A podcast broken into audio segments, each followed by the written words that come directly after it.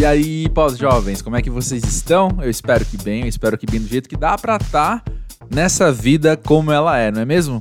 Seja muito bem-vindo a esse podcast de conversa, esse podcast que se você nunca veio aqui, nunca sentou na nossa mesa de bar, nunca participou aqui do papo, deixa eu te contar o que está acontecendo aqui através de alguns exemplos, né? No episódio da semana passada com Alice Satter, eu recebi alguns comentários dizendo me senti na mesa com vocês. Eu achei isso muito bonito, muito legal. E tem muito a ver com o propósito aqui do Pós-Jovem. O segundo comentário que eu tenho para fazer para explicar o que é esse podcast é algo que eu já repeti, cara, há quase três anos eu repito, que é eu acho muito interessante como já que são duas pessoas conversando, cada episódio muda 50% dos elementos aqui, né? Então cada episódio é muito diferente um do outro. Tem várias coisas em comum, sei lá, no ritmo, nos assuntos, enfim, na vibe no geral, né? Mas cada episódio acaba sendo muito único. Dito isso, então, o que, que você encontra aqui no podcast? São conversas sinceras, sem filtro, sem muita edição também, que mostram mais das pessoas por trás sei lá, dos profissionais que a gente conhece, né? Das personas que a gente conhece. No caso de hoje, vamos falar com Bárbara Amaral, atriz e apresentadora de 32 anos, que nasceu em Belo Horizonte e foi ser pós-jovem em Buenos Aires. A história da Bárbara tá aqui, ela é muito peculiar dentro da história do pós-jovem, porque o que aconteceu foi, agora em janeiro, teve um episódio com a Vanessa Andrade, que é muito amiga da Bárbara, e a Bárbara compartilhou o episódio no Instagram, falando: Ah, adorei ouvir. Eu cheguei e mandei mensagem na hora falando: vem cá, se adorou ouvir, vamos, vai adorar conversar também, vem cá bater um papo. E aí, deu no que deu. E foi um daqueles casos também de gente assim que a nossa vibe bateu de uma vez, assim, porque a gente ligou o Zoom para conversar, em poucos segundos estavam os dois dando risada já. E eu logo quis começar a gravar para não perder aquele pique, e no fim das contas você vai ver é um papo desses de da tal mesa de bar metafórica que a gente sempre comenta por aqui, não é? Vou me prolongar muito não. Ouve aí o papo com a Bárbara. Só fica ligado na dica de você seguir o Pós-Jovem na plataforma que você escuta podcasts, ou seja, esse lugarzinho virtual, digital que você está escutando neste momento, já segue lá. Se for Apple Music, se for Spotify, você pode também, ao final da sua audição, deixar uma avaliação sincera do podcast. Sempre peço para ser sincero, não, não se sinta coagido a dar cinco estrelas, não. Analisa aí, pensa bem, vota lá. Mas também o papo continua sempre entre um episódio e outro no arroba pós-jovem do Twitter e do Instagram. Bora entrar no papo com a Bárbara agora e já já eu volto.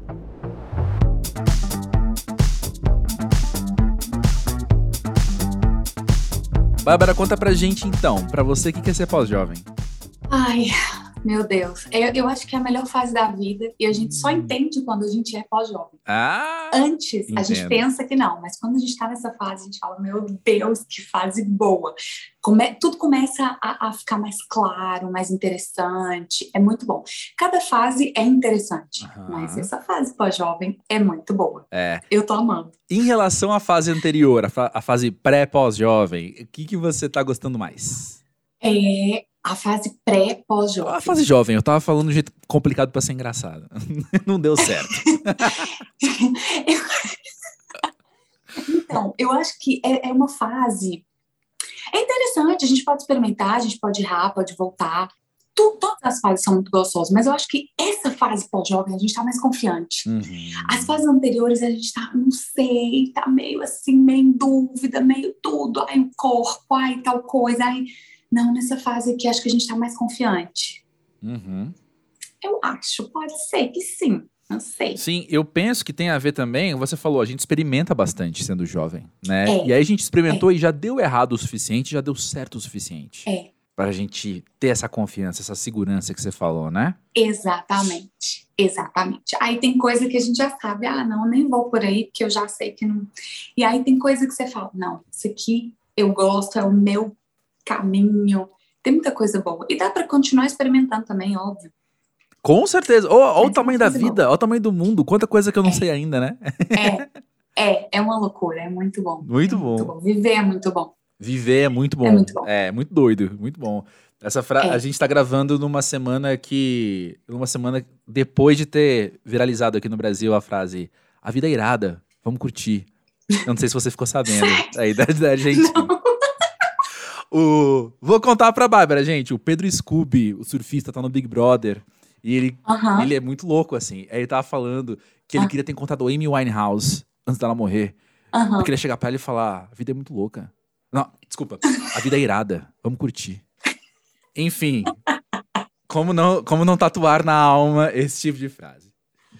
Voltando então. Certo, tá certo. A vida é irada. Mas por falar em vida sendo irada, quando foi que você acha, hoje, você aos 32 anos, quando você olha pra trás, quando você acha que começou a sua pós-juventude? Eu acho que aos 30. Uhum. 30, 31 anos, eu, eu acho que, que começou, a- eu comecei a sentir a diferença, sabe? Eu comecei a, a ver que, opa, peraí, tá, tá ficando interessante, tá ficando bom, é, mas são 30 anos, porque antes tinha um peso ter 30 anos ou ter mais de 30, né? Quando eu era adolescente, uma pessoa que tinha 30, 35 anos, a gente achava que era um tiozão, era uma Uhum. pessoa ali que já tinha filho, já tava... Hoje não, hoje é é jovem, é um pós-jovem mesmo, é uma Uhum. pessoa pós-jovem, é uma pessoa que que tá na, tá na melhor fase da vida. E aí eu entendi com 30 anos e, e com os meus 30 anos eu, eu, eu tava passando por uma experiência muito gostosa aqui, Uhum. então eu, eu entendi isso e eu, tô- eu- eu comecei a gostar muito dessa fase. Massa. O fato de fazer 30 anos, numericamente falando assim, teve algum impacto em você? Uhum. Tipo, caramba, agora eu tenho 30 Teve. anos. Rolou isso? É, teve por conta de trabalho.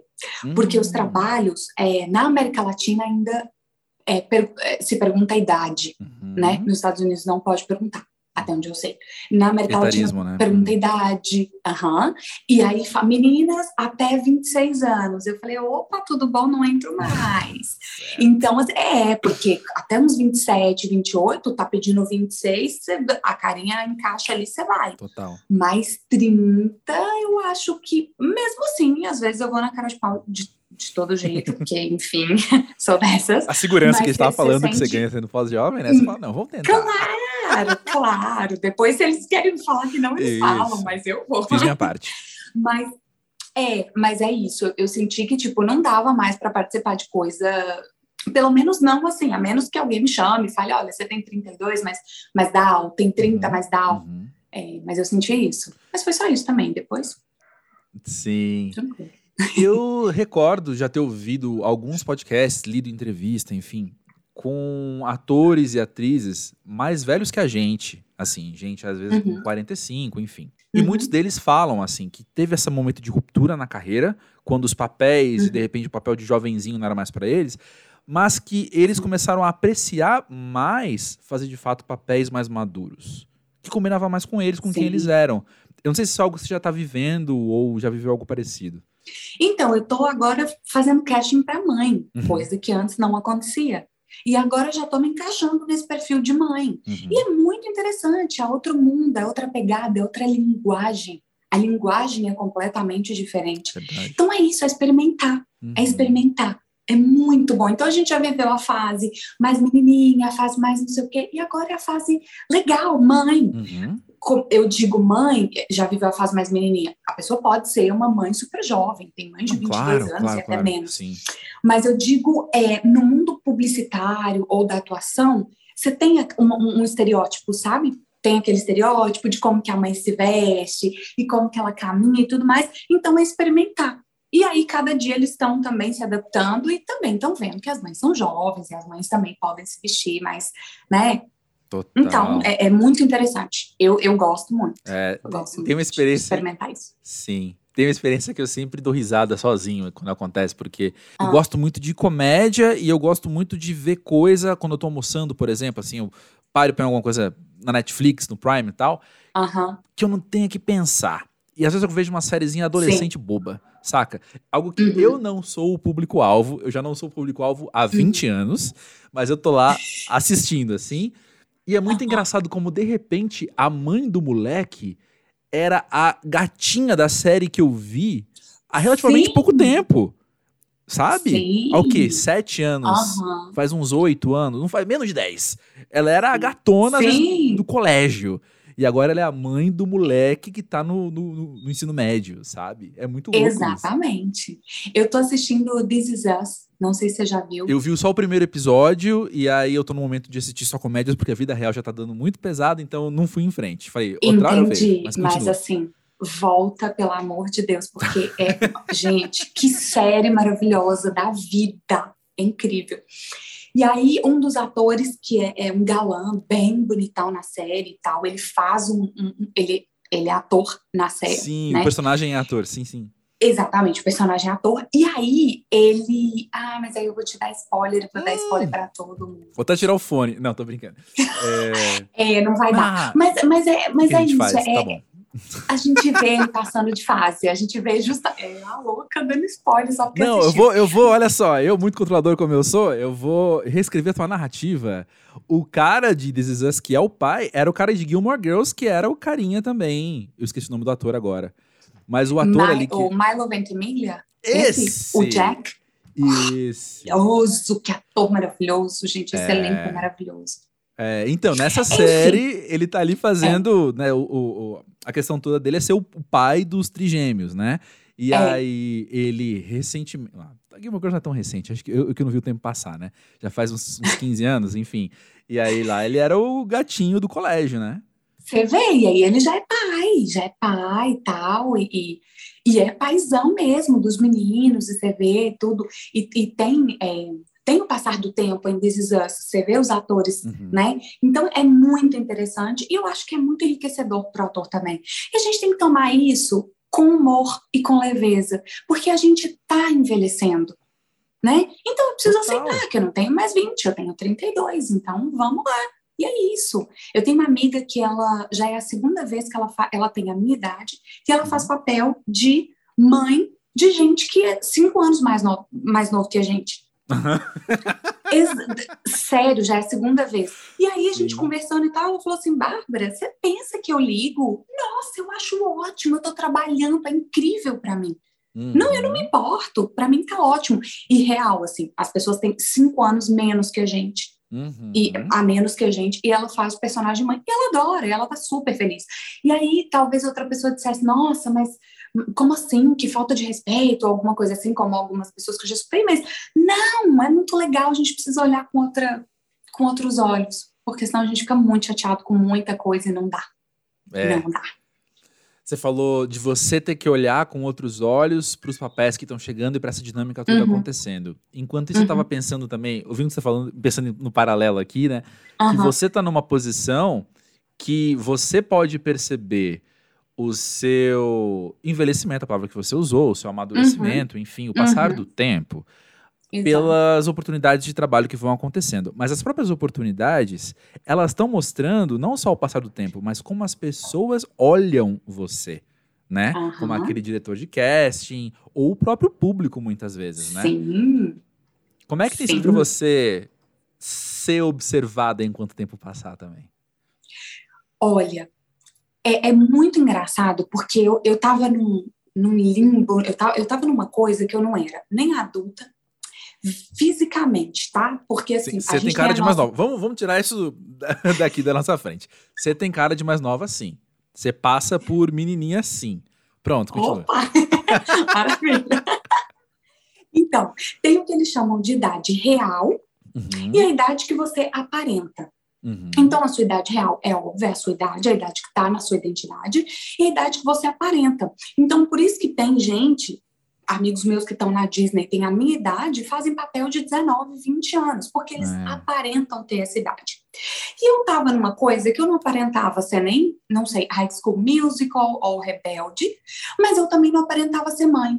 Então, eu estava naquele meio e eu, e eu não pegava nada, nada de personagem. Até que eu peguei uma personagem numa novela daqui que ela era meio eu, assim. Ela tinha mais ou uhum. menos a minha idade e tal, e era uma menina desenvolta brasileira que veio pra cá, e aí ela tinha toda uma história. Eu falei, opa, legal. Próximo personagem, uma série fazendo uma autopropaganda, porque ninguém é Opa. obrigada a nada. Faz questão. a série a série está disponível no Amazon Prime, é, chama Um Contra Todos. O, o, protagonista é o, o Julian Andrade, maravilhoso, elenco incrível, assistam. Eu apareço na quarta temporada E ela já é, meu amigo, uma garota de programa Uhum. que já chega assim, maiozão, decotado, aquela coisa. E depois dessa série, eu comecei a pegar casting só com essa temática, Hum. sabe? Bem adulta, bem assim, Uhum. Sabe? Eu falei, meu Deus, o que está acontecendo aqui? Calma. Mas Uhum. foi isso, assim, eu, eu passei de não ser nem adulta, nem adolescente, eu falava, meu Deus, o que está acontecendo? Eu não podia fazer mãe, eu não podia fazer filha, eu não podia, estava muito complicado. E aí comecei a pegar, assim, a, a- a- aquela galera da, da, da né, mais Uhum. umas mulheres, ma- umas mulheres mais felizes aí. E aí Sim. eu fiquei chocada, eu fiquei chocada, porque era só assim, juro, meus últimos castings foram todos assim, todos. Então eu falei, opa, a galera tá começando a me ver então mais, mais adulta, com cara de adulta. Ainda Hum. é, tá, tá bom, tá bom, tô gostando. Pelo menos eu tô agora numa faixa etária, tô agora num perfil. Antes eu não tava, eu não me sentia em nenhum. Eu Interessante. ficava bem chateada. Sim. Sabe o que eu tô pensando em ouvindo isso também? Que olha Ah. só como é interessante. A gente falou de um perfil da menina novinha e Uhum. do perfil da mãe de família. Uhum. Então será que a gente não tá produzindo coisas destinadas também a um público que tem 28 anos, por exemplo? E que não é necessariamente mãe e pai de família? Sabe? Uhum. Porque existe, É, se existe a claro. lacuna de personagem, é que talvez não esteja sendo produzido algo para esse público também. E aí eu tô Pois pensando na minha é. cabeça, o que, que eu vejo que é pós-jovem, assim? E aí, a única coisa brasileira que me vem à mente é aquela série Homens, do Fábio Porchat, que tá no. Prime também. Aham. Que aí, ali eles têm, eu acho que assim, 31 anos, sabe? Aham. É, tem lá Casa de Papel também, que, é, que pode ser uma opção.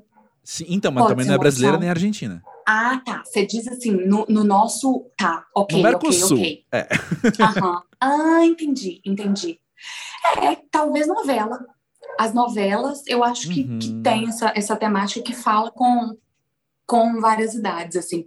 Mas Sim. filme, série, eu, eu teria que ver, assim. Eu tô, eu tô meio por fora do que estão produzindo no Brasil. Mas, é, teria que ver. Eu sei que a GK fez um, um filme de comédia, e esse filme deve ser para várias idades, assim. Milhões de seguidores e tal. E aí ela fez um filme e tem. É, aí tem o da Larissa Manoela, que é é pra gente é mais, mais, novo, é mais novo, é mais, mais novo. novo. É, é, não, não sei. Tem, tem que ver, porque realmente talvez tenha esse espacinho aí que. E eu tô falando isso com você depois de passarem aqui no Pós-Jovem, esse é episódio 112, se eu não me engano, tô falando de cabeça a conta. Já passaram por aqui tanto diretores, quanto roteiristas, quanto atores. Pós-jovens todos. Então, hum, Ah. agora fica isso, isso atrás da orelha. É, vamos pensar aí, hein, gente. Vamos, Vamos criar oportunidades de coisas. trabalho aí pra Bárbara, pessoal. Por favor, Papéis pós-jovens falando tá português ou, ou espanhol. Como é que foi a adaptação em Buenos Aires pra você, por falar em falar em espanhol? Cara, eu cheguei, você não tem ideia como é que eu cheguei. Feliz demais, feliz demais. Eu tava Você já conhecia assim, a cidade? Não, mas você Ah. não tem noção da pessoa doida, não. Você não tem noção. Eu vim para estudar. Vocês sabem que aí no Brasil tem a oficina de atores da Globo? Eu não sei Uhum. se, se isso se sabe, sim, não? Sim, sim. Então, e aí aqui tinha, tem um canal que chama Telefé.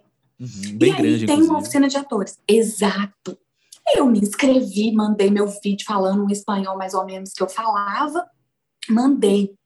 E aí vim para cá e tal, passei, vim fazer o teste presencial, voltei para o Brasil. Quando eu cheguei, o, avi- o avião aterrissou. a- como é que fala? Aterrissou. Aterrissou. Aterrissou, desculpa. O avião aterrissou e me falaram: Oi, Bárbara, você passou para a próxima etapa. Eu falei: Gente, por que, que não avisaram antes? Um dia antes eu, eu ficaria lá mais um dia e mudava minha passagem.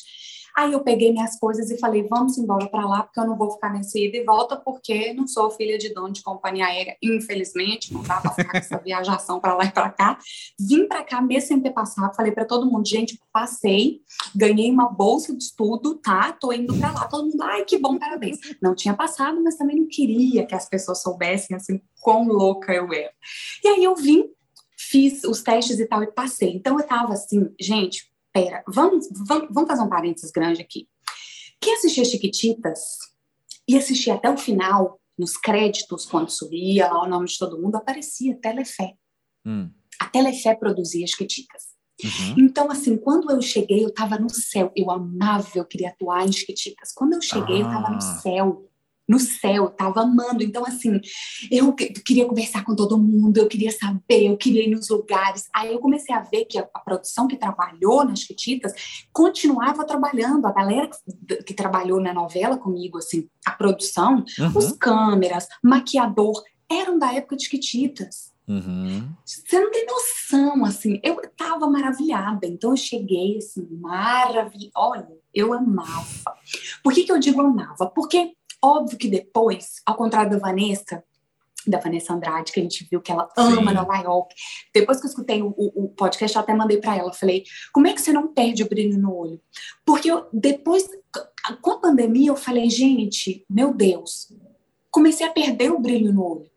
Uhum. E aí eu uhum. falei, não dá. E aí, tô, tô nessa, de recuperar, de, de continuar com essa energia, com essa força, do jeito que eu cheguei que eu cheguei assim, você não tem noção, parecia que tinha uma escola de samba dentro de mim, tocando 24 horas por dia. Felicidade, Sim. um amor pelo tudo. E tudo era muito novo. Então eu lia, eu tava na rua, eu lia as placas, eu falava, gente, é real, eu tô aqui, como assim? Uhum. E aí, enfim, depois que veio a pandemia, eu fiquei meio borocochô, mas já vai voltar, já vai voltar. A escola de samba vai voltar a tocar aqui de novo. Vocês vão ver. Sim. Você assistia Chiquititas e sonhava então estar lá. Você quer ser Sim. atriz desde sempre ou era só uma paixão pelas Chiquititas? Eu tenho uma foto que eu, eu tava atuando com seis anos de idade, hum. se eu não me engano. Foi em 1996 essa foto. Eu atuando no jardim de infância. E aí eu atuava em tudo que você imaginar. Tudo. Só que chega uma hora que você precisa, entre aspas, acordar para a vida quando na sua cidade não tem teatro Hum. Eu sou de Belo Horizonte, mas eu morei anos e anos e anos e anos da minha vida em Cuiabá, no Mato Grosso. Na verdade, em hum. Várzea Grande, que é uma cidade que fica do ladinho ali. Sim. Então, assim, não tinha nem resquício de. Então todo mundo olhava e falava, minha mãe falava, minha filha, coitadinha, tá bom. e eu pensava, é, porque ela falava, sei, gente, sei. dá. Aparecia um telefone, um 0800 no final, quando subia as letras, quando, uhum. os créditos. E eu ligava, eu não lembro se era um 0800 ou um 0300, eu acho que era um 0300, porque cobrava na conta do telefone, minha mãe. É, e eu, é, meu filho, eu ligava, então, como é que eu faço para participar? Não era lá que ligava, gente, para querer ser atriz das Quetitas, mas eu não sabia, então eu ligava felizona, eu queria muito. Ai, Só que era sim. diferente, eu não tinha ideia, sabe? Eu não sabia nem como é que fazer para fazer o teste, eu não sabia nada, eu só queria ser esquetita. E aí, quando eu cheguei a, a Areta Oliveira, que era a pata, eu encontrei com a Areta aqui mil vezes. E eu, oi, tudo bem? Ficava babando. e falava, meu Deus, acho que tinha. Ah, um ela deve estar acostumada, meu. inclusive, não, não dá, não? E tem uns brasileiros Ai, que gente... chegam nela e ficam, ah, é... você faz parte da minha infância. É, não, e ela maravilhosa, tão educada. E um amigo meu daqui que fez Quititas, ele, ele é amigo da, da, da Flávia Monteiro, que fazia a tia Carolina. Então uhum. ele me uhum. colocou em contato com a Flávia, a gente começou a conversar. E, e aí eu contei para ela da história da Telefé. Então, assim, nossa, meu Deus, foi um sonho, assim, um sonho, de verdade, poder fazer uma novela naquele canal que eu via quando eu era pequeno, porque passava no SBT, mas era produzida pela Telefé. Uhum. Então, assim, nossa, até hoje eu falo, até arrepio. Ah, a gente legal. precisa sonhar, a gente precisa sonhar, é, precisa. Concordo demais. E é interessante, né, você... Eu, do lado de cá, ouvindo essa história, na ordem que você contou, eu sinto que passou muito pouco tempo entre você falar de perder o brilho nos olhos e de falar, ai, olha que legal o meu sonho realizado uhum. aqui, sabe? Uhum.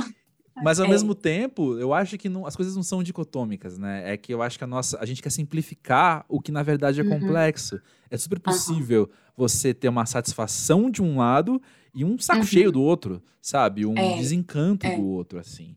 É. E eu acho que uma possibilidade que a gente tem sendo pós-jovem também, como a gente falou, uhum. já experimentei bastante, já acertei o suficiente, errei o suficiente, para saber transitar nessa complexidade, né?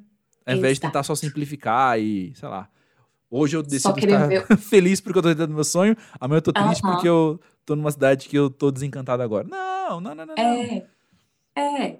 Não, eu, eu acho que a pandemia desencantou muita gente, é uma pena, mas a gente Total. precisa voltar a sonhar, a gente precisa voltar a ter brilho nos olhos, a se adaptar, se tiver que se adaptar, sabe? Uhum. Porque é isso, assim, senão a vida não acontece, senão a gente vive para realizar o sonho dos outros, assim, o tempo todo, sabe? Uhum. E, e é- e é isso, eu, eu sonhei muito com isso. Eu sonhei muito com, com estar aqui, com fazer uma novela, com tudo. E, e do- da maneira que tudo aconteceu, foi muito incrível. Foi do jeito que eu imaginei, que eu visualizei, que eu sonhei, assim, Uhum. real. Então, a gente precisa voltar, voltar e entender que tu- tá tudo bem. Né? Tem um livro que chama Picos e Vales, e ele fala sobre isso. Gente, tem hora que você tá lá em cima, que tá tudo maravilhoso, mas não quer dizer que se tá no vale, né? Que você tá ali meio. que é tudo ruim. Então, é, é, eu, eu, acho, eu acho que é importante a gente saber transitar. E, e por mais que eu seja pós-jovem, eu tô aprendendo a fazer essa transição com mais leveza Uhum. porque senão é muito duro, a gente se cobra, a gente se castiga muito. E não, calma, é só um momento, é só um, né? Já, já vai Uhum. melhorar, já tá, já tá, tá tudo bem. Tá É, eu lembro quando a Ana Alexandrino veio aqui no Pós-Jovem, ela usou uma nomenclatura que eu gosto muito. Ela falou. Uhum. É como se fossem estações do ano, sabe? Você tá no inverno agora e já já chega a primavera, sabe? Exato. Você entender essa passagem das coisas, entender que as os picos e os vales, como você falou, né? Exato. Nossos altos e baixos, enfim, a, a figura de linguagem que você quiser usar. Mas de fato é Aham. isso. É, também saber É. aproveitar cada estação, né? É, isso é, isso é tão. É, para mim sempre foi mais difícil aproveitar a jornada, aproveitar cada Uhum. estação. Sempre foi muito difícil, porque eu, eu sempre fui muito focada. Então era assim, enquanto eu não chegar ali, e eu fazia de tudo, assim. E, e por isso que eu falo que eu cheguei, nossa, eu era uma maquininha, assim. Eu ia, ia, ia. Nossa, tinha gente que ria, tinha gente que falava as coisas, que criticava, e nossa, eu nunca escutei. Eu ia embora, não queria nem saber nem Sei. saber. E aí, do grupo de pessoas que estudaram comigo, todo mundo ficou surpreso quando, quando eu passei para a novela. Uhum. Porque todo mundo, tipo assim, oi, como assim, gente? A, a menina brasileira, o espanhol dela nem é tão perfeito assim. Isso, Hoje posso, fazer posso fazer um anos adendo então aí? Bem aí, que, que era, eu, tava, eu anotei três vezes pra não esquecer de falar isso pra você. Que assim, Ah. não só você foi chamada pra novela, mas como você, Ah. em muito pouco tempo na Argentina, foi chamada pra ser a coprotagonista da novela. Isso, isso. Ou seja, É. o peso tem uma camada a mais aí, né? Exato. E eu era co-protagonista da novela e protagonista do spin-off da novela. Ah, Que estava se usando fazer muito. Sei. Então, gente, mas, mas assim, é o, que eu, é o que eu te falo. Aí eu preciso voltar um pouquinho na visualização. Quando Hum. eu cheguei, que eu estava estudando, eles estavam fazendo uma novela aqui que era meio de ação, de suspense. E tinha um spin-off da novela, Uhum. que tinha a protagonista e tal. E eu falei, gente, eu quero muito fazer uma novela assim. Nesse momento, eu não, não queria que fosse uma, uma novela de comédia ou de outra coisa, por nada em especial. Foi só porque eu vi essa novela que eles estavam produzindo que eu falei, eu quero uma novela assim. Uhum. Pa- corta para, faço o teste, passo, sou co-protagonista de uma novela que tem essa temática e protagonista do spin-off. Então, assim, tem que visualizar, tem que sonhar e tem que, tem que ir atrás também. Não dá para ficar visualizando deitado na cama o dia inteiro, né, gente? Não é isso. Hum. Mas, mas tem, tem que sonhar, porque senão a gente vai vivendo um dia atrás do outro. Aí acorda, escova o dente, vai, faz não sei o que, dorme. Acorda, escova o dente, vai, faz não sei o que, dorme. Não. É. Eu não gosto de viver assim, eu fico. Parece que estão me, me, me, assim, sabe? Parece que eu fico sem Sei, ar. Não consigo sei. viver assim. Não consigo. Sabe, deixa eu fazer um parênteses antes do que eu vou falar. Uhum. Eu tava ontem, encontrei com uma amiga que a gente não se viu há um tempão, ela tá morando fora do Brasil, das pessoas mais Aham. queridas da minha vida, assim. Ela tava aqui, a gente foi no barzinho aqui lá de casa conversar, e não lembro onde tava na conversa, que a gente tava falando de alguma coisa que um comentou que o outro aprendeu, sei lá, tipo, nossa, eu fiquei sabendo tal coisa. E aí ela falou, meu, eu amo esses momentos que você para e aprende alguma coisa que muda a sua perspectiva. Eu falei, cara, eu vivo por esses momentos. Eu percebo, Aham. assim, no meu dia a dia eu fico obcecado. O que, que eu aprendi hoje? Sabe? O que, que eu. Ah, tudo isso pra dizer. É, faz um tempo que eu ouvi um podcast falando com. Eu acho que era uma neurocientista ou uma neuropsicóloga, não lembro. uhum. falando sobre visualização, que mudou muito a maneira com que eu vejo isso. Porque eu, eu não sou um cara místico, eu sou um cara muito espiritual, uhum. mas era o místico. Então, o papo que chegava em mim de visualização sempre ia para esse lugar de se você acredita, você consegue. Sabe, uma coisa que para uhum. mim, na minha leitura, é simplificada. Sim. E aí ela veio e trazer, trazer a ciência disso naquele podcast. Que basicamente, eu, é claro, e pessoal, sou eu falando, eu não vou conseguir é, produzir direitinho. Mas assim, eu vou contar o que eu aprendi, né? Uhum. Lembra quando estava na educação física, na aula de uhum. vôlei, e o professor falava: não olha para a bola, olha para onde você quer que a bola chegue? Por Sim. quê? Porque com isso, quem que faz o saque? Não é a tua mão, não é o teu braço, é o teu cérebro. O cérebro uhum. que vai entender a força que precisa ter, e também a, a, mira, né, a direção que tem que ir. É o cérebro uhum. que faz uhum. isso. Então, se o cérebro vê aonde a bola tem que chegar, ele vai fazer esse cálculo mais fácil. Portanto, quando você sabe bem aonde você quer chegar, no lugar abstrato agora, mesmo no abstrato, e você então tem isso com clareza na sua visão, ou seja, você visualiza isso claramente, não está embaçado, não está, não, está claro, está nítido. Uhum você faz inconscientemente uhum. boas escolhas para chegar lá. Nossa, maravilhoso. Isso é maravilhoso. maravilhoso. Isso mudou total, claro. assim, nos momentos que eu uhum. falei, que você falou, caramba, isso mudou a minha vida agora. Eu vivo por esses momentos.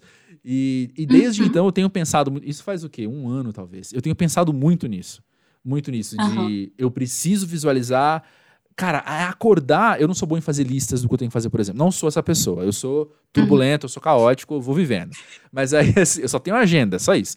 Mas é. Uhum. Então, é acordar, olhar pra minha agenda e visualizar aquilo feito mesmo, sabe? Falar, não, beleza. Uhum. Então, isso aqui vai estar tá publicado. Isso aqui vai estar. Tá, essa, esse é. boleto é. vai estar tá pago. Isso aqui vai estar. Tá, banheiro vai estar tá limpo. Entendeu? Quando quando eu visualizo, eu vou esquematizando a minha vida, então, para fazer.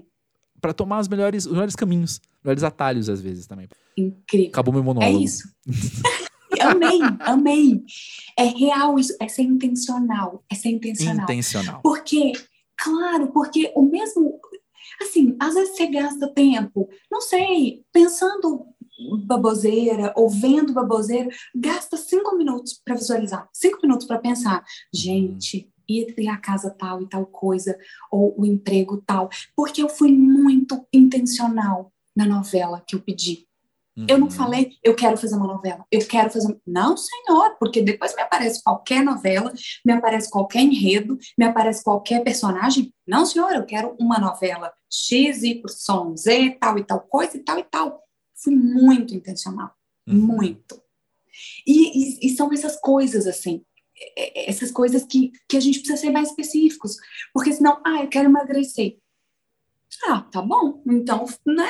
Agora, quando você é específico, intencional. Eu, eu preciso emagrecer 10 quilos, não sei em quanto tempo se emagrece 10 quilos, desculpa, não sei sobre o assunto, mas assim, você sabe, você vai fazendo as coisas com intenção, você não vai comer de qualquer maneira, porque você sabe que você, você se prometeu, é, é seu objetivo.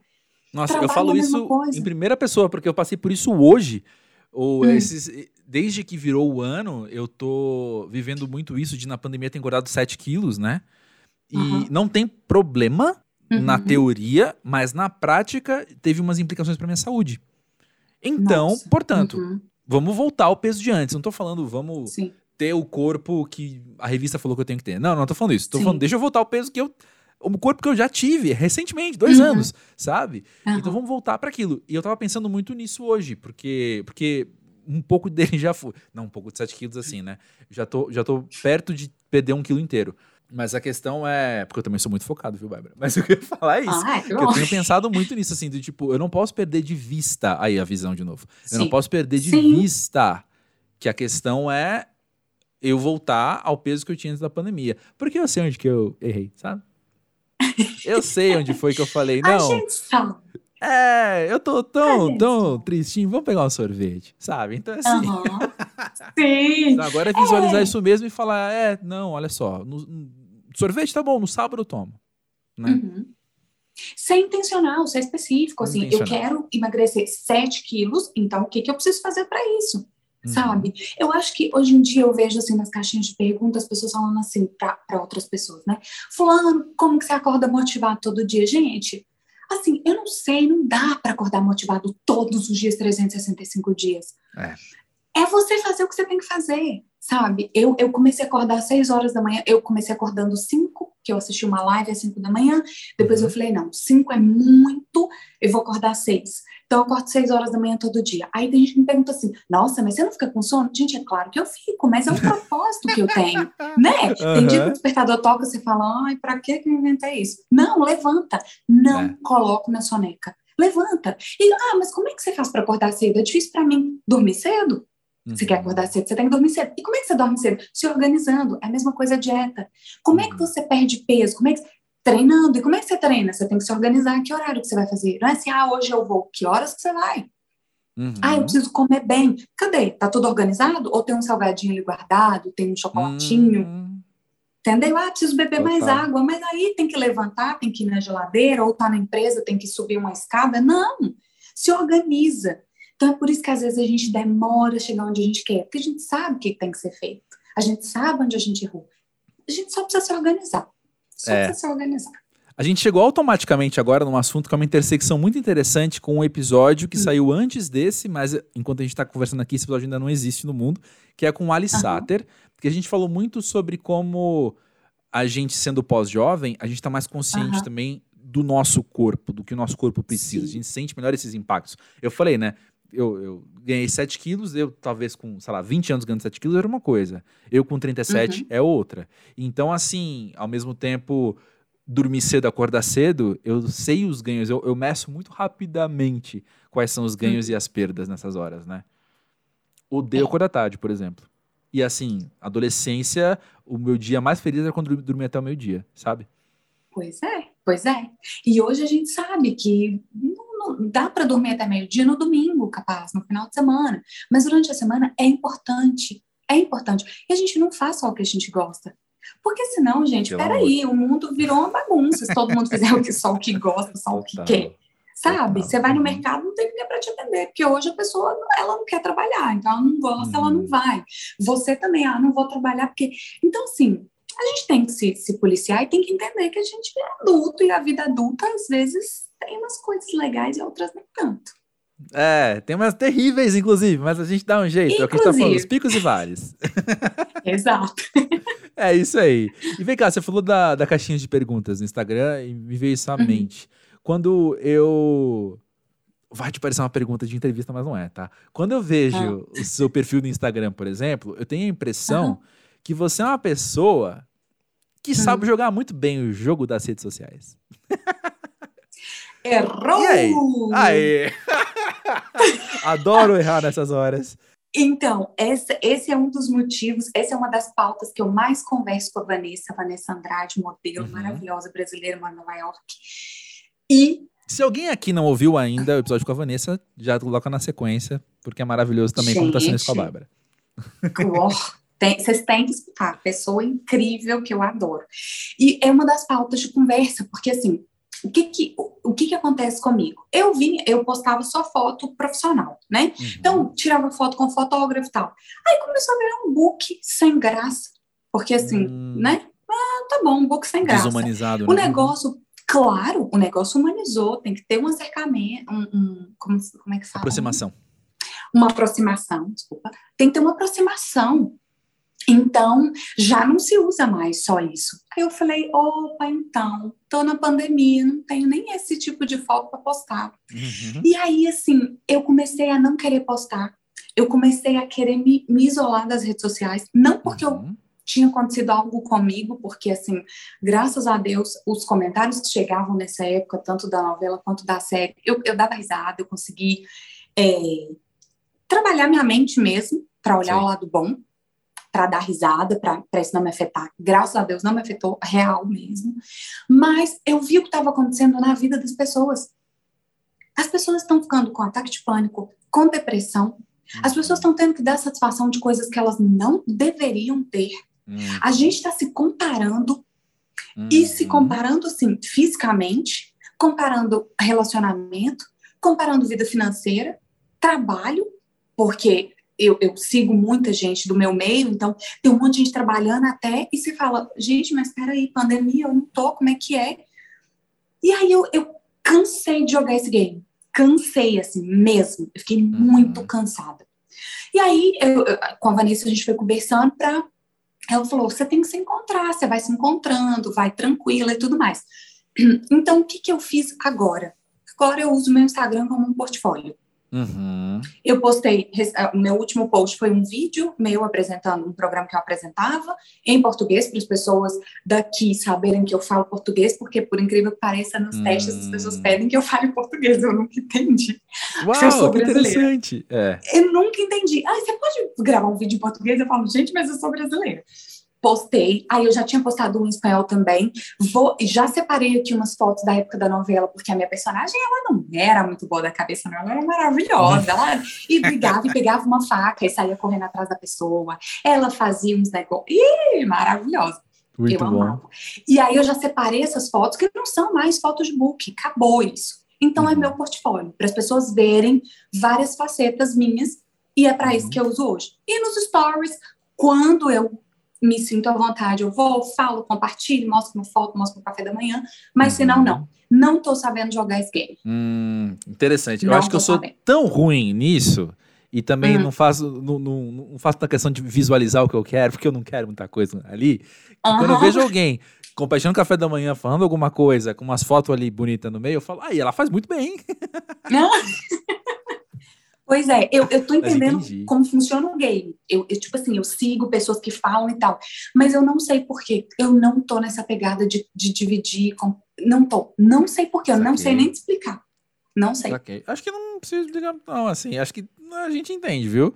É, é expo né? Exposição é até certo ponto, e também é. a curadoria que você faz de você mesma, você exclui umas coisas que você não quer e acabou, você não quer. Exato. Então, é isso. É.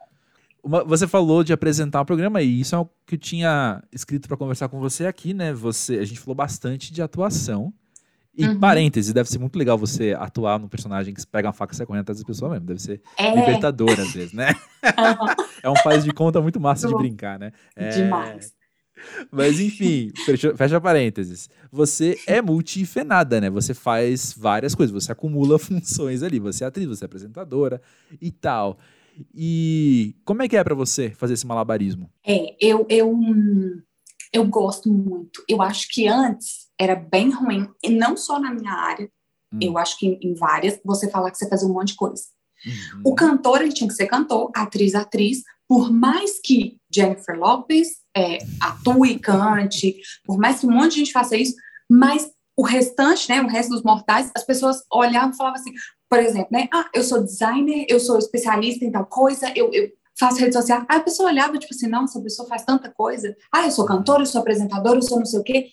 E as pessoas não achavam muito legal isso, não. Ficava meio assim, você tinha que escolher o que, que você ia falar. Uhum. Hoje, não. E já tem um tempo, né? Se você sabe cantar, dançar, apresentar, dançar, gente, eu, eu acho que eu sou a única brasileira do universo que não sabe dançar. Pô. Eu vim com defeito. Aí, ó. Mas todo, todo herói tem sua falha, né? Oh, meu Deus, mas Aí, essa é uma falha muito grande. É. Juro, eu danço aqui porque ninguém entende. Tipo, você sabe sambar? Eu falo, sambo, claro. E começa a sambar, ah. as pessoas, nossa, que legal, claro. Aí eu tô na vantagem. É. Mas mostrar para um brasileiro, a pessoa, a pessoa cai para trás. Não dá. Então, e aí, assim, Hoje eu assumi isso mesmo. Você olha lá na minha bio do Instagram, tá lá, atriz e apresentadora. Coloco as duas coisas porque tudo né, ajuda. Se você uhum. faz yoga, hoje em dia estão perguntando nos castings, porque isso vai uhum. somando para você. Então, uhum. hoje está muito interessante. Eu amo apresentar é demais, é muito legal. É muito legal. São duas coisas completamente diferentes, porque você, apresentando você é basicamente você, né? A menos que uhum. seja, não sei, algo, algo mais específico, que você tenha que né, ter mais um personagemzinho, mas se não, é, é bem diferente. E é muito legal também. É muito legal. Eu amo as duas coisas. Sim. Você. Mas, ok. Eu acho que eu atropelei sem querer uma questão na minha cabeça, né? Ah. Porque a gente falou como que é isso para você hoje, mas. E você falou de sonhar em ser atriz. Você sonhava em ser apresentadora também? Que? tenho meu programa de televisão próprio desde criança. Aí ah, você pergunta, oi, onde é que passa? Não, não, passa em lugar nenhum, na minha cabeça. Na tua né? cabeça, é claro. Uhum. Claro, minha mãe sempre fala isso. Eu, gente, eu não acredito que eu vou contar isso, mas eu vou. Eu sempre fiz propaganda. Eu, sabe quando tem o, o merchan no programa? Sim. Sim. Eu fazia dentro da minha casa. Então Uau. eu estava tomando banho, minha mãe chegava, gente, com quem que ela tá falando? Eu estava apresentando o shampoo que eu usava. eu estava apresentando, eu, eu macarrão é instantâneo. Fofo, é eu ensinava fofo. a fazer macarrão instantâneo, olha que difícil, ninguém sabe, por isso que eu ensinava. então eu fazia o meu próprio programa dentro de casa. Eu amava, eu sempre amei. Quando me chamam, eu falo, gente, que delícia. Nossa, parece que eu estou assim andando nas nuvens. Eu fico muito feliz. Sempre quis apresentar, sempre. E desde criança tinha esse meu programa, que não passou em lugar nenhum, é claro. Mas na minha Pô. cabeça eu sou apresentadora desde criança, com experiência ainda. anos e anos de experiência, com de experiência. O, deixa eu te perguntar uma coisa. Hum. Você, eu tô, todo mundo tá te ouvindo e sabe disso. Eu tô ouvindo e vendo, então eu sei em dobro o quanto você uhum. é comunicativa. E eu vou projetar umas coisas minhas em você agora, tá? Mas tá. a questão é a seguinte, Bárbara. eu, eu tenho entendido, né? Tenho, enfim, terapia. É, né? A gente uhum. vai aprendendo que a gente nem sempre. Você, você nem sempre escolhe uma carreira na qual você se daria bem. Né? Você é de um jeito e, portanto, a carreira. É, é, um pouco menos consciente, eu quero dizer isso, né? Uhum. Você percebe uma, talvez, inevitabilidade em você estar nos lugares que você tá? Porque, tipo, olha a Bárbara, gente. Como é que a Bárbara estaria trabalhando no balcão de uma loja? Que não é menos nem mais que nada, só não é pra Bárbara, talvez.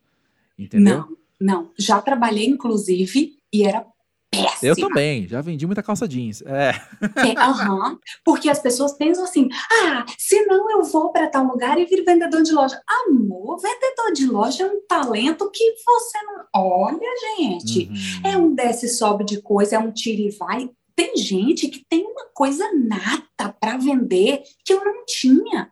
Uhum. Eu era pior nas metas lá, nunca batia, porque não é só porque você quer, meu amor, tem que ter o baragodó do negócio.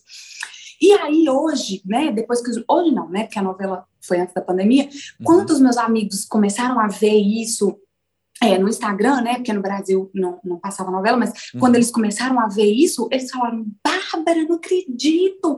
Eu sempre, todo mundo, assim, todo mundo sempre falou e sempre falava. Claro que depois que dá certo, né? Antes a pessoa dá uma risadinha da sua cara e falou: Você quer ser atriz? Minha filha, tá doida. É mesmo. Tá tudo bem, tá tudo bem. Tá Sei tudo bem. Uhum. É. é normal. E aí, é, um monte de gente fala isso. E eu. Ai, eu não sei. Eu sempre quis tanto isso, mas eu sempre quis tanto que nem eu acredito que não daria certo. Uhum. Eu sempre uhum. acreditei que daria, eu sempre me vi aqui, e eu sempre quis que fosse assim. E aí hoje as pessoas, inclusive, veem isso, elas falam, nossa, eu lembro, aí vem me contar coisas de quando a gente era criança que eu não lembrava, que eu fazia, e essas coisas de teatro, de uhum. falar, de, sabe? Então eu, eu falo, sim, é, é isso. E, Bárbara, é essa sua comunicabilidade, seu carisma, seu talento, enfim, você percebe isso permeando também outras áreas da sua vida, por exemplo, suas relações com as pessoas. Você uhum. consegue ver essas suas qualidades desempenhando papéis nesses outros lugares também? No Brasil, sim. Hum. Aí você falou, ah, o que, que tem a ver? Sim, no Brasil, nossa, gente, em português eu sou muito mais engraçada do que em espanhol. Em espanhol eu não tenho graça nenhuma. Porque às vezes você tenta na sua cabeça, tipo assim, você, você pensa uma coisa engraçada, quando você traduz e manda, não teve muita graça, não. Quase ninguém riu. Falou, meu Deus, que É outra cultura também, né? Por mais é. hermano que seja, é outra cultura. Então, a é. cabeça funciona diferente, né? Diferente. Uhum. Aí eu uhum. falo, meu Deus. Então, em português, sim, gente do céu, nossa, eu falo e aquela coisa e não sei o quê. E aqui, não. Mas quando eu tenho intimidade. Quando eu tenho intimidade, uhum. aí eu, eu, eu me vejo bem comunicativa, falo, pergunto e tal. Sim. Mas se não, não. Tem também o caso. Ser tímidos. É, você comentou, né, de chegar em espanhol para fazer o teste com o espanhol que você tinha ali. Eu, uhum. eu falei chegar em espanhol, quis dizer você chegar na Argentina, desculpa, uhum. falando o espanhol que você tinha ali. Então também tem a questão de que a fluência é recente para você, né? Então, eu, eu, comecei, eu fiquei fluente morando aqui com uns dois anos. Dois anos morando aqui. Por quê? Eu entrei no dois anos para mim. As pessoas já, graças a Deus, elogiavam muito antes. Uhum. Mas que eu falei assim: olha, graças a Deus, agora eu vejo que eu estou bem. Foi uhum. com uns dois anos. Mergulhei completamente completamente. Todo mundo que eu conhecia falava espanhol. O meu celular tocava, eu tinha que atender espanhol, mensagem em espanhol, uhum. só falava português com a minha família. Uhum. Então, isso é uma imersão muito grande que te obriga. Eu sempre falo que chegava umas 8 horas da noite, minha cabeça estava explodindo de dor de uhum. cabeça, de ter que pensar o dia inteiro. Então, 8 horas da noite eu já queria ficar quietinha sabe? Todos os dias, até se acostumar. Aí, graças a Deus, depois de uns dois anos morando aqui, Aí hoje já é natural, graças a Deus. Sim. E, bom, tem um contra todos, mas você tem mais planos ou sonhos ou visualizações de trabalhos no Brasil? No Brasil, gente, só chamar. É só ah, chamar que eu. Aí, pessoal, aí, ó. Aproveita, eu passo contatos. Opa!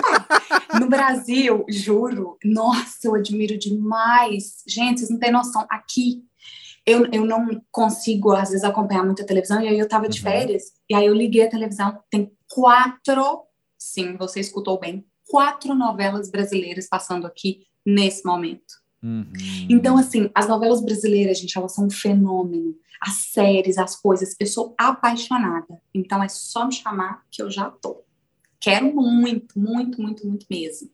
Mas, e aqui também, a produção daqui de, de, série, de novela é muito boa também. Eu amo. Uhum. Mas como a gente falou de Brasil, nossa, tô pronta. Só arrumar a mala ali e pô. Não, é, você tá, você tá no lugar certo que, de fato, Buenos Aires tem uma, uma indústria muito interessante audiovisual. Tem. Então, sabemos que você tá no lugar certo. Mas é isso, né, é. ó. Você sabe onde fica o aeroporto, você tem aí seu passaporte, pintando uma oportunidade, a gente uh! vai querer ver Bárbara atuando em português também, ou apresentando alguma coisa em português também. Sim. Mas por hora, eu agradeço você estar tá aqui no Pós-Jovem, falando em português com a gente, ah, trazendo sua comunicabilidade, seu talento, seu carisma, etc. Foi muito prazeroso conversar com você. Obrigado por trazer você Igualmente. aqui. Muito obrigada, muito obrigada, estou muito feliz. E um beijo para todo mundo que está escutando. Obrigada mesmo.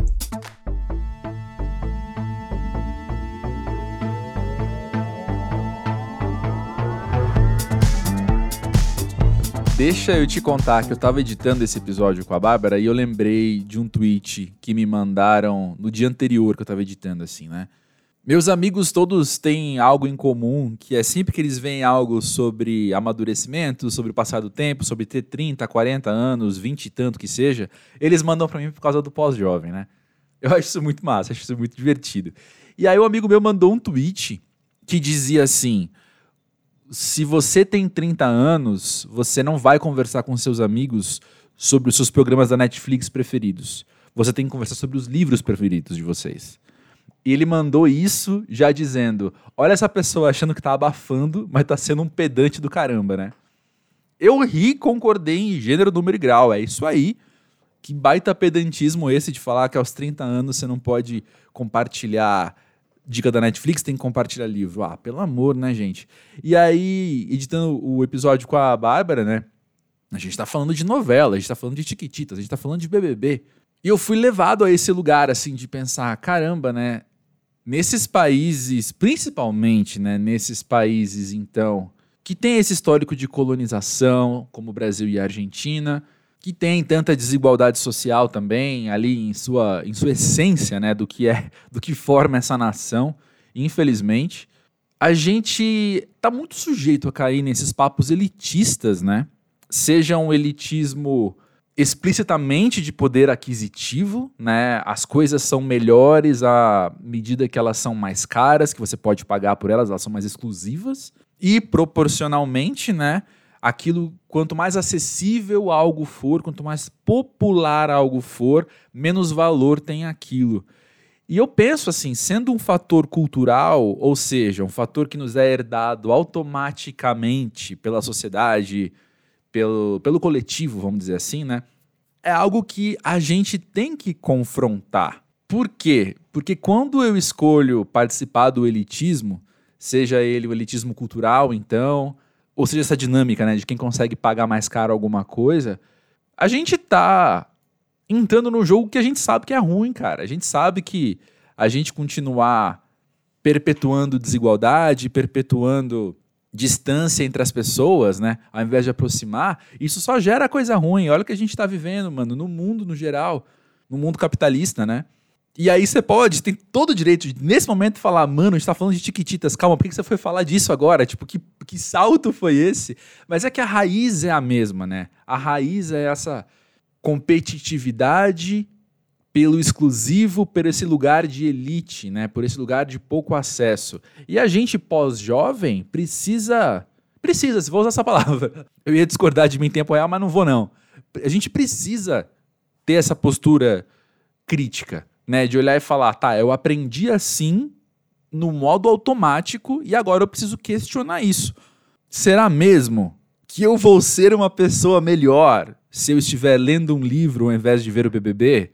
Será mesmo que eu vou ser uma pessoa melhor se eu tô vendo aquele filme que todo mundo indica como, entre aspas, cult, ao invés de ver novela? Será mesmo que eu vou ser uma pessoa melhor se eu for ao museu ao invés de ir ao jogo de futebol? creio que são bons questionamentos. Será que isso muda mesmo a minha natureza? Será que essas coisas vão mudar mesmo para melhor? Tô falando que não é para ver filme cult, tô falando que não é para ir ao museu, tô falando. Não mesmo, até porque eu estaria sendo mega hipócrita, porque eu consumo essas coisas também. Mas eu vim de um lugar. Eu tô falando isso, gente, tudo que eu tô falando aqui tem muito primeira pessoa, tá? Tô falando com propriedade, meu lugar de fala. Eu vim desse lugar, assim, de entender que essas manifestações muito populares, Seja futebol, seja novela, seja BBB, seja o carnaval de rua, sei lá.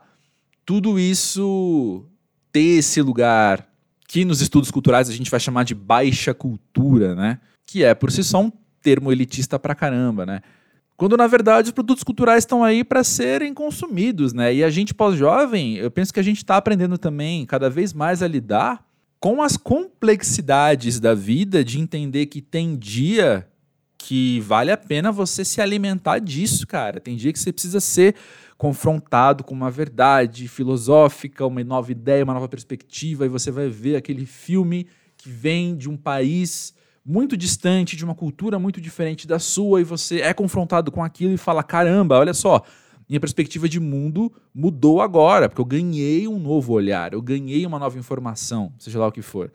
E no outro dia você pode estar vendo a novela e tá vendo ali eu não sei se a novela passa na sua cidade ou numa cidade perto de você, e você olha para uma situação e fala, cara, olha só, as pessoas pensam assim, né? Eu acabo pensando diferente, ou eu nunca percebi que eu também acabo pensando assim, e você ganha perspectiva também. De novo, a vida é complexa. Tem dia que você tá lendo um livro e você pega uma ironia ali, dá aquele sorriso de um senso de humor que você entendeu de uma piada muito obscura e aquela piada te fez rir ali. Você deu aquele sorrisinho, uma risada mesmo. Todo dia você tá conversando com um amigo seu e ele escorrega e derruba o milkshake na roupa. E você vai dar risada, cara. Sabe? Não tem nada sofisticado nessa cena. Não tem nada de um humor arrojado ali mas você olha para aquilo e aquilo te faz rir naturalmente. E é isso, a vida é isso. A vida é a gente ir do sofisticado ao, ao simples, ao cru. E a gente transitar no meio disso, se encontrando e se desencontrando no meio dessas coisas, né? Mas voltando à questão inicial, se a gente não se levanta e critica essa cultura elitista na qual a gente nasceu e cresceu, a gente vai só perpetuar desigualdades, né? E, como já tenho dito aqui nos últimos episódios dessa quarta temporada do Pós-Jovem, estamos em um ano eleitoral no qual essas questões precisam sim vir à tona para fazermos melhores escolhas para o coletivo.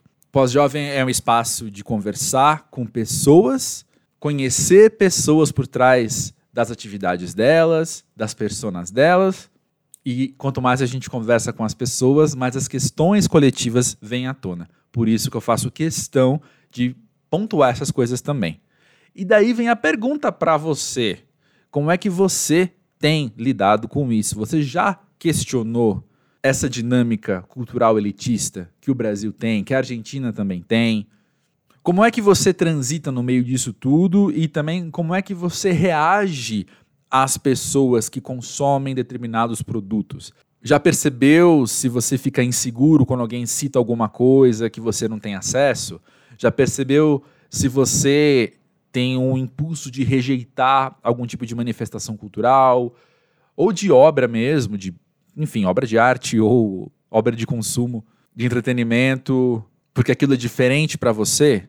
Bora refletir sobre essas coisas e bora conversar mais. Eu quero muito trazer mais da sua experiência aqui para o podcast para a gente ir moldando o pós-jovem de acordo contigo também, porque o espaço aqui é para você, né? Então chega aí no podcast pós-jovem.com.br e também na arroba pós-jovem do Twitter e do Instagram para a gente poder seguir esse papo. Na semana que vem, o Pós-Jovem tem um episódio levemente diferente, porque o convidado é um cara de um podcast que eu curto muito.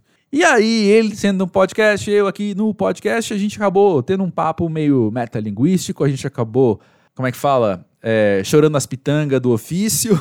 e se você ouve os dois podcasts, você vai entender bastante. Se você não conhece o podcast dele, você vai sair daqui com mais um podcast favorito. Enfim, terça que vem é nós de novo. No meio tempo a gente vai conversando. Firmeza, fique à vontade para discordar de tudo que eu falei, inclusive. Eu vou adorar ouvir as discordâncias e os porquês das discordâncias. Vamos crescer junto, vamos, vamos ouvir mais, conversar mais.